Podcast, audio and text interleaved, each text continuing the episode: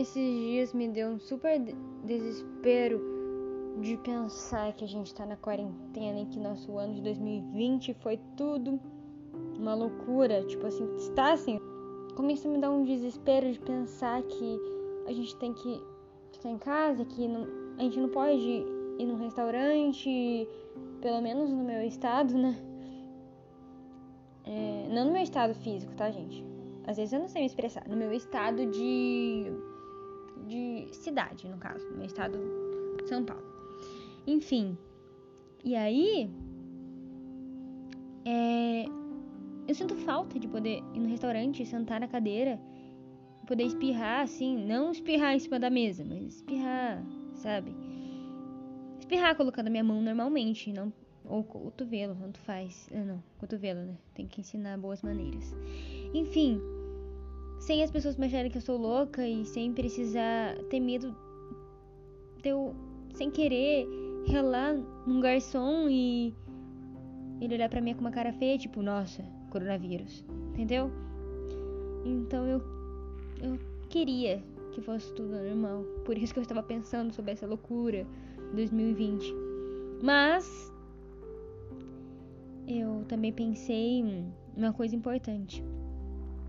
Que eu sei que a gente sente falta de muitas coisas nessa época de quarentena e esse 2020 não está sendo nada do que a gente esperava. É que a gente estava bastante preocupado. Eu percebi muitas pessoas com talvez pessoas que iriam começar uma faculdade, começar algum curso, fazer alguma outra coisa.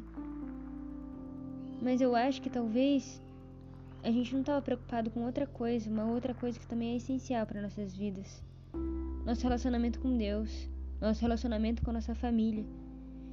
E às vezes ficar em casa tem muitos pontos bons nisso. A gente olhar mais para nossas famílias, quem mora com os pais olhar mais para os pais, abraçar mais, dizer mais eu te amo. As mães que estão com os filhos também, fazer mais comidas, fazer mais bolos e tudo mais, conversar mais, se conhecer. E com Deus a gente também pode conversar muito mais, entender e descobrir o que realmente é viver uma vida de intimidade com Ele, de adoração, que na verdade é um modo de vida.